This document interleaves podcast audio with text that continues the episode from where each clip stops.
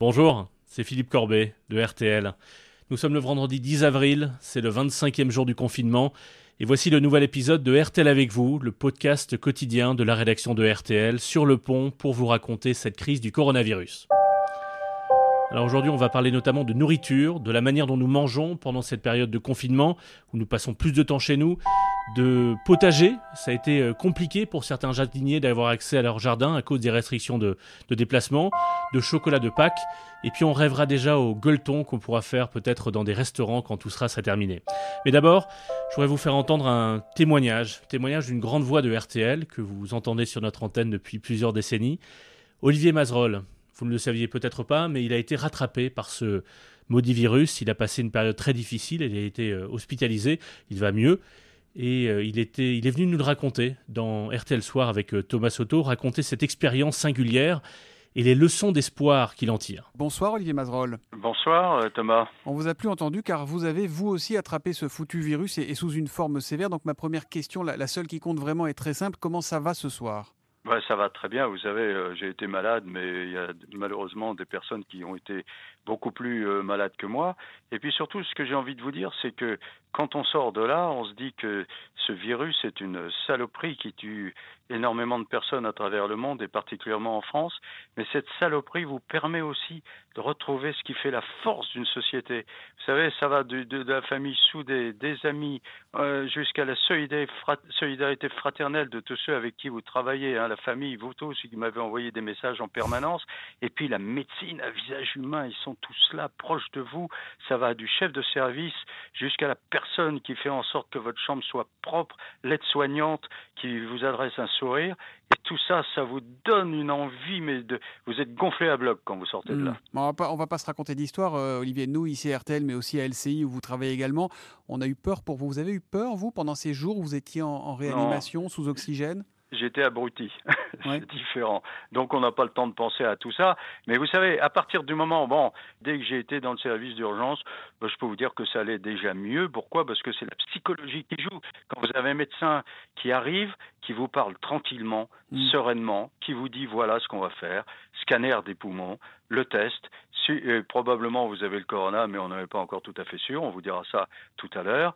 Mais voilà comment on va agir et tout de suite, mais vous, vous sentez que vous êtes entouré et que ça va fonctionner. Vous savez, il y a, dernièrement, euh, je, parlais des, aides-soignantes euh, euh, avec le professeur Juvin, qui est mhm. le, responsable des urgences à l'hôpital Pompidou, et je, lui disais, mais voilà, en particulier d'une qui m'avait raconté à quel point, quand elle rentrait le soir chez elle, elle avait le sentiment qu'elle avait passé une bonne journée, tout simplement parce qu'elle avait allumé un petit sourire chez un malade, parce qu'elle avait eu un geste d'attention Et moi, je l'ai vécu, ça. Euh, voilà. Et, je lui disais, mais ces personnes-là, elles sont, elles sont fantastiques. Et vous, savez, ce qu'il m'a répondu? Il m'a répondu, mais vous savez, j'aime pas les métaphores et faire les comparaisons avec, euh, avec la guerre. Mais vous savez, la guerre de 14, elle a été gagnée par les fantassins dans les tranchées et on n'a mm. pas pu les oublier ensuite. On s'est souvenu d'eux. Eh bien, il faudra se souvenir de ces personnes-là parce qu'à côté de nous, les médecins, à côté des infirmiers, où nous sommes pris par nos tâches, c'est-à-dire les diagnostics, l'application des médicaments, etc., ces, ces personnes-là, qui, qui, auxquelles on ne pense pas beaucoup, elles sont essentielles. Ce sont elles qui vont gagner la bataille, qui vont faire en sorte que la société retrouve un sens après cette, cette crise sanitaire. Et il faudra les écouter, prendre en compte ce qu'elles ont à dire, ces personnes, les aides-soignantes, celles qui nettoient les chambres, encore une fois, celles qui vous entourent et qui sont là. Et, elles font du soutien psychologique aussi ça, ça vous Ah mais attendez, la psychologie, enfin, euh, c'est peut-être ce qui a été perdu par certains côtés d'ailleurs dans la médecine contemporaine, mais heureusement, moi j'ai retrouvé. Et puis alors après, vous avez aussi effectivement les drames parce que quand vous avez devant vous un grand professeur en médecine qui vous dit, vous savez, euh, on parle souvent des personnes âgées, mais euh, la semaine dernière, on a dû faire un choix entre deux personnes quinquagénaires. Hmm. Et voilà, parce qu'on n'avait qu'une machine pour deux.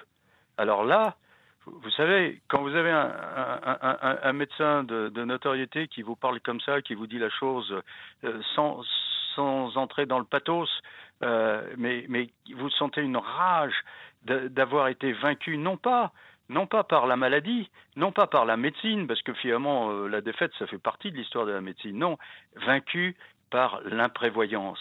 Hmm. Voilà. Le rôle essentiel de ce qu'on considère comme étant le petit personnel de l'hôpital, mais c'est un personnel crucial, hmm. celui qui vous donne envie de vivre, qui par un sourire simplement, une anecdote, euh, vous, vous, vous, donne une force dans le combat qui est fantastique. la psychologie, oui, ça joue un rôle, bien sûr. J'ai une toute dernière question rapidement, si vous pouvez. Est-ce que, est -ce que cette expérience bien involontaire vous a changé Vous, le vieux loup, ça a changé votre regard sur la vie ou pas, Olivier? Ah oui, sur la société, comme je vous le disais tout à l'heure. vous savez, on passe, euh, on passe sa vie euh, dans une société un peu individualiste, individualisée, et là, subitement, on retrouve la beauté euh, et, le côté magnifique qu'un être humain peut offrir à un autre. Et ça, je vous garantis que vous avez envie de le rendre au centuple. Je sais bien que je ne le rendrai jamais parce que c'est impossible, parce que ce sont des circonstances très particulières.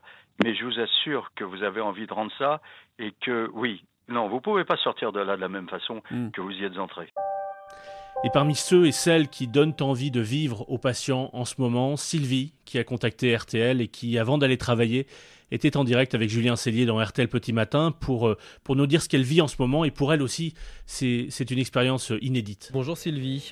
Bonjour Julien, bonjour à tous. Vous êtes infirmière au centre hospitalier de Gonesse, c'est dans le, oui, le Val d'Oise. Dans le Val d'Oise. oui, euh, oui, oui. Vous avez été réaffecté quelque part au service Covid, c'est ça Expliquez-nous.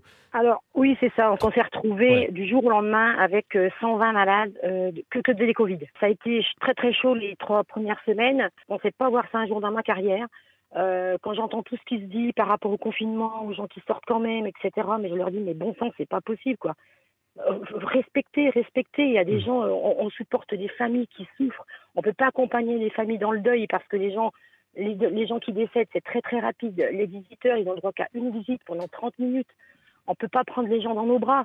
On ne peut pas consoler les familles. On ne peut pas prendre de temps avec les, défunts. Et même entre nous, on ne peut pas non plus se consoler. Et ça, c'est très très difficile. Hmm. C'est psychologique, c'est très dur. Le seul truc qui, se passe, c'est qu'on on est très très solidaires entre nous. On a des équipes médicales qui sont formidables avec nous, avec qui on n'avait pas du tout l'habitude de travailler, puisqu'on travaille avec des chirurgiens habituellement. Et euh, du coup, cette solidarité fait que quand vous parlez, moi j'écoute RTL depuis des années et toute la mmh. journée. Et euh, quand on parle des élans de générosité, tous les jours, on a euh, bah, des pizzerias qui nous livrent, on a les McDonald's qui nous livrent, sans pouvoir les citer, mais bon. Mmh. enfin, on a, on a de la solidarité qui nous aide vachement, quoi. Et puis les petits mots sur Facebook, les, les chansons, les, nous on en a fait une aussi, on a fait une vidéo hier, j'ai des collègues qui ont fait une vidéo hier. Et voilà, tout ça nous aide à passer ce cap difficile, parce qu'on ne sait pas du tout quand est-ce qu'il va se finir. Bien sûr. je vous dis, il y a eu un petit sursaut de calme ces jours-ci. C'est très fragile. On croise tous les doigts. Je crois qu'on est nombreux à avoir fait des réserves euh, il y a quelques semaines euh, en début de confinement. Est-ce que nous mangeons euh, plus sainement ou est-ce que nous nous gavons de, chips en ce moment?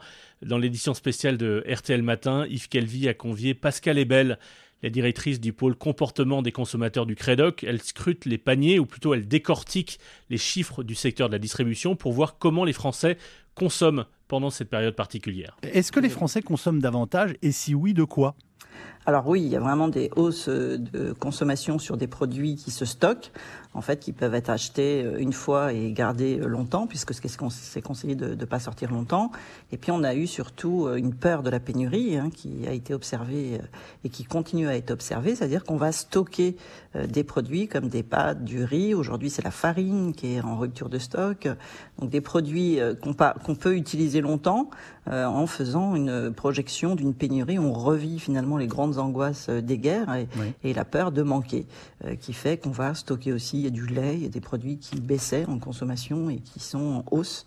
Euh, la volaille est aussi en hausse. Euh, et puis on a vu un petit basculement euh, la troisième semaine où c'était pas essentiellement des biens de base simples, hein, mais aussi des, plats tout prêts, des conserves, hein, des produits qui jusqu'à présent étaient plutôt en baisse et des, des plats cuisinés euh, plutôt euh, traditionnelles euh, ou à base de recettes italiennes qui se sont développées avec des surgelés la troisième semaine. Donc, qui ont montré que finalement les, les Français ne faisaient pas tout eux-mêmes et avaient besoin de choses toutes prêtes. Est-ce que dans tout ça, il y a quand même quelques produits plaisir Et si oui, lesquels? J'ai bien une petite idée. Hein. alors il y a, y a, vraiment des enquêtes qui montrent que les Français, dans, dans, des enquêtes qui ont été faites récemment, euh, si les gens euh, font plus de grignotage, hein, donc en effet, il y a 41% qui disent qu'ils en font plus euh, qu'ils en faisaient pas avant, 45 qui en faisaient déjà et qui continuent, et, et que 10% qui en font moins. Donc au global, une hausse de consommation entre les repas. Donc pour tous ceux qui sont en télétravail, il y a 40% de Français qui sont en télétravail, ils vont forcément avoir accès facilement à, de quoi manger, et donc manger toute la journée. Et puis dans les recettes, une question a été posée sur ce qu'on faisait, et, et, en effet, 60% des repas sont faits avec des, des plats qui, qui, font plaisir, et simplement euh, 40% qui sont faits essentiellement équilibrés. Donc je il y a vraiment ce, ce, choix d'aller vers des, des, produits plus plaisir. Je, je m'arrête un instant sur ce que vous appelez le grignotage. Euh, ça veut dire euh, des bonbons, du chocolat, euh, éventuellement à la maison des glaces, enfin euh, les, la tendance sucrée qu'on a tous en nous quand on fait pas attention alors c'est pas essentiellement, ah. donc oui, c'est les biscuits. Euh, il y a des hausses fortes hein, sur ce secteur, sur ce segment-là. Pas tellement sur les confiseries. En fait, on n'a pas observé de, de hausse euh, sur ça, mais ça peut être aussi des, des produits euh, salés. En fait, hein, les gens vont manger des chips, des, des, biscuits, voilà, des biscuits, plutôt des biscuits salés, et pas forcément de, de, de, la viande, etc. Mais des, les deux, quoi, en fait, hein, des, des, biscuits et sucrés et salés. Vous avez des éléments sur la consommation d'alcool et, et, et de vin? Alors les, les, chiffres montrent qu'en effet il y a plutôt une baisse, hein. on est plutôt à 10% euh, de baisse au, global sur les, les trois semaines euh, de confinement par rapport à, un mois normal. Ce qui peut se comprendre parce qu'en France on, ne consomme pas l'alcool seul, hein. des, les consommations sont beaucoup plus prises dans des repas avec des amis oui. euh, qui ont disparu. Donc euh, c'est ça qui explique le fait que, que ça diminue et donc la consommation qui pourrait être un petit peu excessive seule dans son coin ne se fait pas tant que ça et doit exister. Hein, mais, mais au global, c'est parce qu'il y a peu de, il y a plus de repas avec d'autres. Alors l'alternative au supermarché pour les produits frais, ça peut être le, le jardin, euh, si vous avez de la chance d'en avoir un autour de votre maison, mais il y a aussi les, les jardins ouvriers, les, les, potagers collectifs. Leur accès a été dans un premier temps euh, compliqué par les restrictions de circulation, comme nous l'a raconté Franck Hanson à Tourcoing, dans le Nord. Il a ressorti ses bottes et sa bêche. Gino, l'un des fidèles jardiniers du terrain du quartier Brimpin, se presse pour rattraper le temps perdu. Je retire, disons, les épinards Beaucoup de, de cultures à planter avec de nouvelles consignes pour ce retraité d'origine sicilienne. Il était temps aussi, bon c'est un bonheur pour tout le monde quand même. Là-bas j'ai préparé la terre pour faire les semis. Ici, j'ai préparé pour faire les petits pois et les fèves. Là, j'ai mis mon parc à pommes de terre. Les consignes, c'est que chaque jardinier doit rester à son jardin. C'est vrai qu'ils ne doivent pas se regrouper. Sinon, une seule attestation suffit. Hein. Oui, l'attestation suffit. Bon. Après une fermeture stricte en début de confinement, le préfet du Nord a assoupli les conditions d'accès à ces parcelles. Des espaces attachés à une tradition sociale, chèrement défendue par Pierre-Bernard Vercouter de l'association des jardins familiaux de Tourcoing. On avait des remontées de personnes qui ne comprenaient pas, qui vivaient dans leurs appartements qui souffraient beaucoup de ne pas pouvoir venir dans leur jardin. Sous le soleil, Catherine désherbe son terrain, une sortie encadrée qui lui permet de mieux supporter le confinement. On est à l'air, les parcelles sont grandes. J'étais un petit peu surprise euh, qu'on ne puisse pas euh, s'y rendre. En même temps, ça aide les gens à supporter la difficulté de l'environnement. Et puis, il y a vraiment beaucoup de travail du coup avec le retard. Et juste à côté de Tourcoing, à Lille, il est déjà possible de réserver ses futurs repas pour euh, l'après-confinement. C'est une manière d'aider les restaurateurs qui ont lancé une plateforme, la grandebouffe.club, on commande, on paye aujourd'hui et on ira quand on pourra, quand tout ça sera terminé. Martin Lepec est patron de restaurants italiens. C'est parti du constat que bon, les restaurateurs, bars et commerçants ont fermé les premiers et aujourd'hui ça en met en difficulté une grande partie. On s'est dit mais au-delà de faire une simple transaction euh, entre consommateurs et restaurateurs. On voudrait faire quelque chose de vraiment convivial, vraiment sympa, qui donne un peu de force à tout le monde et de, l'énergie positive en ce moment. Et les premiers contributeurs affluent, comme Agnès, jeune entrepreneuse, qui voit l'occasion d'envisager l'avenir sereinement. Dès la fin du confinement, je vais retourner presque encore plus dans ces endroits et c'est ça aussi que on veut leur montrer quand on contribue. Déjà s'imaginer euh, aller dans, dans, ces restaurants préférés, euh, voilà, ça met un peu de, de baume au cœur, on va dire. Et puisque Pâques c'est dimanche, n'oubliez pas vos nous a rappelé euh, Armel Lévy. Anne-Françoise Benoît à Angers a dû fermer sa chocolaterie au public, mais elle s'est organisée avec d'autres commerçants de la ville, torréfacteurs, fromagers et buralistes, pour continuer à distribuer ses chocolats. Alors là, il y a une vraie solidarité oui, qui s'installe entre commerçants. J'ai fait le hashtag Adopte ton chocolatier, des commerçants voulant m'aider, notamment les commerçants qui restent ouverts. Donc finalement, les gens me commandent des chocolats par mail et je dépose leurs commandes chez ces commerçants là. Donc ce qui permet à la fois de les faire connaître connaître. Puis bah, moi, ça me rend service. Un échange de bons procédés, disons. La chocolaterie Benoît organise aussi des livraisons à domicile et là encore, il y a des élans de générosité. Hier, j'ai eu une anecdote sympathique d'une cliente que j'ai été livrée qui a une imprimante 3D et qui, en retour, m'a fait des visières en plastique. Donc, ça m'a permis d'équiper les commerçants aussi chez lesquels je dépose mes produits. Quoi. Au fond, c'est aussi de cela dont parlait Olivier Mazerolle tout à l'heure, euh, quand il disait que cette saloperie euh, permet aussi de retrouver ce qui fait la force d'une société. Et, c'est dommage que ici ou là, quelques esprits chagrins préfèrent en ce moment euh, mettre en lumière ce qui nous divise plutôt que ce qui nous rassemble. En tout cas, c'est ce qu'on va, c'est ce qu'on essaie de saluer dans, ce podcast RTL avec vous et on, va continuer. Pour terminer, on a tous besoin de rire en ce moment. Vous pouvez retrouver évidemment Laurent Gérard chaque jour dans RTL Matin. Les grosses têtes 15h30, 18h, particulièrement drôle en ce moment, même sans public, vraiment, ils sont, ils sont formidables. Et puis, vous pouvez aussi aller sur le, compte Instagram de bah, d'une grosse tête, justement, Pierre Palmade, qui raconte au jour le jour son confinement, seul chez lui. Comme là, par exemple, il, prépare à manger au fourneau devant ses casseroles. Les enfants, chérie, à table Oh, faut que j'arrête avec ça, j'ai pas d'enfants, j'ai pas de femme. N'importe quoi. On se retrouve lundi au Lakers.